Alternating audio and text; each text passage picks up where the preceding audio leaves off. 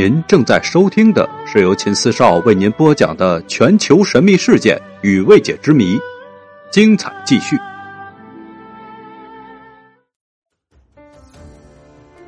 今天这个故事呢，叫做“九名登山客惨死雪山”，史上最诡异的山难——迪亚洛夫事件。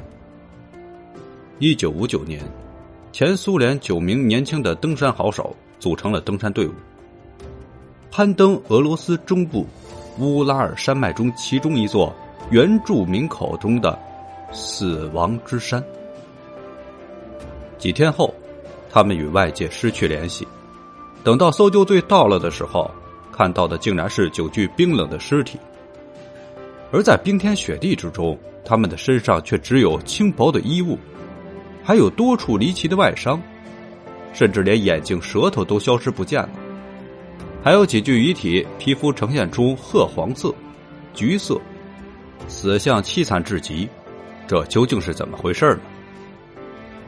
这桩令人毛骨悚然的乌拉尔山脉神秘山难，也在二零一三年被翻拍成了恐怖电影《鬼山》。由于发生了太多曲折离奇，且证据全都都不拢，成为了二十世纪的未解的重大悬案。至今的科学也是无法解释，究竟这九名经验丰富的登山客是如何遇害的，而这其中又隐藏了什么样的秘密？一九五九年一月二十五日，由十名乌拉尔工业学院的学生组成的登山队，他们都是滑雪与登山的爱好者，每个人都有二级的登山证书。只要爬完这座死亡之山呢，就能领取到三级的登山证书，这也是当时苏联最高难度的登山证书了。一行人由队长迪亚特洛夫带领着，他们先是搭乘火车，两天之后转搭了乘公车、卡车、滑雪，费尽了千辛万苦，终于来到了乌拉尔山脉下的营地。第二天。一名叫做尤金的男队员因为风湿导致膝关节，所以呢就退出了这次登山的行动。但他万万没有想到，这也是他最后的一次见到这群朋友了。剩下的九个人按照原的计划挑战死亡之山。一月三十一日，队长迪亚特洛夫率领着八位队员到了山脚下。在一处茂密的丛林中埋下了许多食物和多余的设备，以供自己还有这些队友们回城的时候进行使用。二月一号，他们抵达了登山口，正式爬向了这座死亡之山。而这座山在俄国冬天的时候是非常的难爬的，非常危险。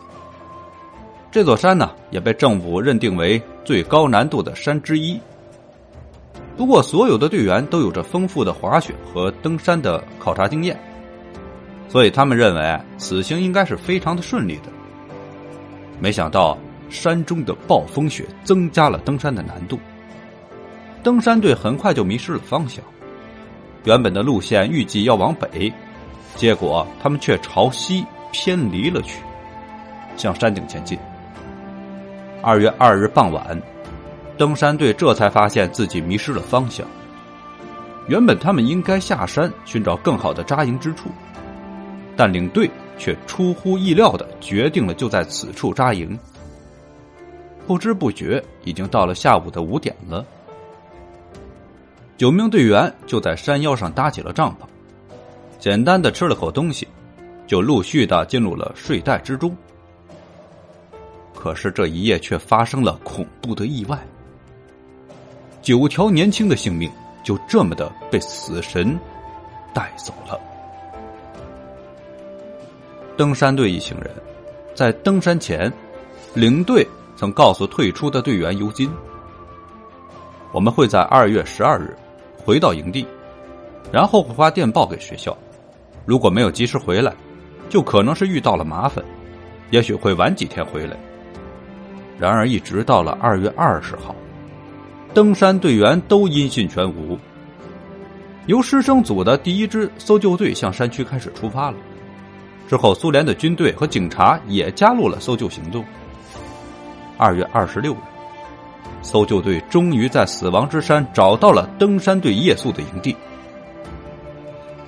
但是，眼前的画面却十分的诡异。营地破烂不堪，中央塌陷，覆盖了厚厚的积雪。帐篷上竟然是全都是都被刀割的痕迹，就像是登山者割破帐篷外向外逃一样，却没有打斗的痕迹。而且所有的物品都留在了帐篷里，包括衣物、鞋子、保暖的衣保暖的衣物。食物、登山工具这些，唯一不见的就是这九个人。究竟在天寒地冻的深山，他们都上哪去了呢？帐篷外面，九个人凌乱的脚印往东北方向的森林延伸。但仔细一看，有经验的搜救队员却发现这些脚印是十分的不对劲儿。有的脚印是没有穿鞋袜的。有些脚印则是只穿了袜子，甚至有个脚印只穿了一只鞋。在冰天雪地中，怎么会只穿袜子不穿鞋离开营帐？如果是仓皇逃生，那他们究竟看到了什么？又或者是在躲待着什么？一切都非同寻常，毫无道理。搜救队跟着脚印儿。发现了脚印儿，竟在离帐篷约五百公尺、森林的边缘之处就消失了。搜救队继续的往森林内走去，大约在距离帐篷一点六公里的森林，有再度的新发现：两具遗体沉尸在一棵红松之下，还有生火的痕迹。但诡异的是，两具尸体呈现衣不遮体、大面积裸露的状态。只穿了内衣跟薄衬衣，赤脚，而且尸体的手手肘和双脚都严重的灼伤，推测两人曾经将手脚放进火堆里面取暖。另外，搜救队也发现了那棵红松树，距离五尺高的树枝有被折断的痕迹，暗示他们可能为了躲避或者寻找某样东西而爬到了树上。之后，搜救队循着同路线，啊，折回了营地。结果又在路上找到了另外三具尸体，包括队长迪亚特洛夫在内，和前面两具一样，只穿了单薄的衣物，或者是衣着不完整。但是怪异的是，尸体的方向与姿势，看起来就像是在挣扎，想要爬回营地。在二月二十号。展开搜救行动的搜救队发现了第一波遇难者旁边的红松。第一波被发现的两名患难者的尸体衣着单薄。搜救一个月后，剩余的四个队员仍然不明下落。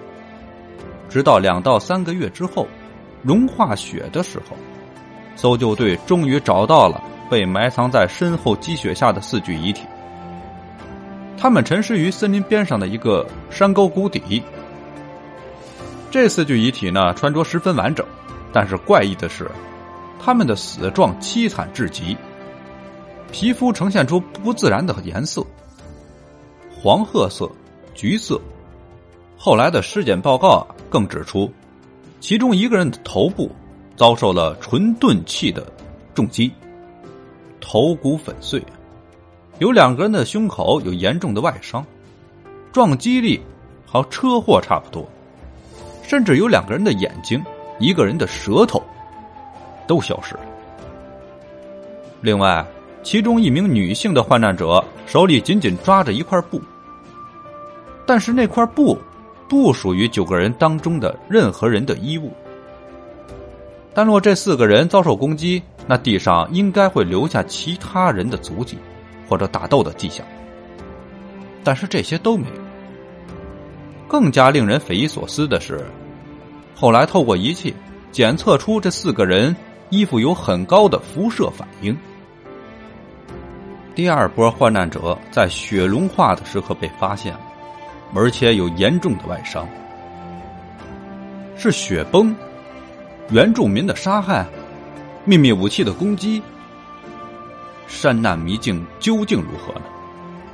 我们下集继续讲完这个故事。本集呢就讲到这里，感谢您的收听，请关注秦四少，后面更精彩。祝您收听愉快。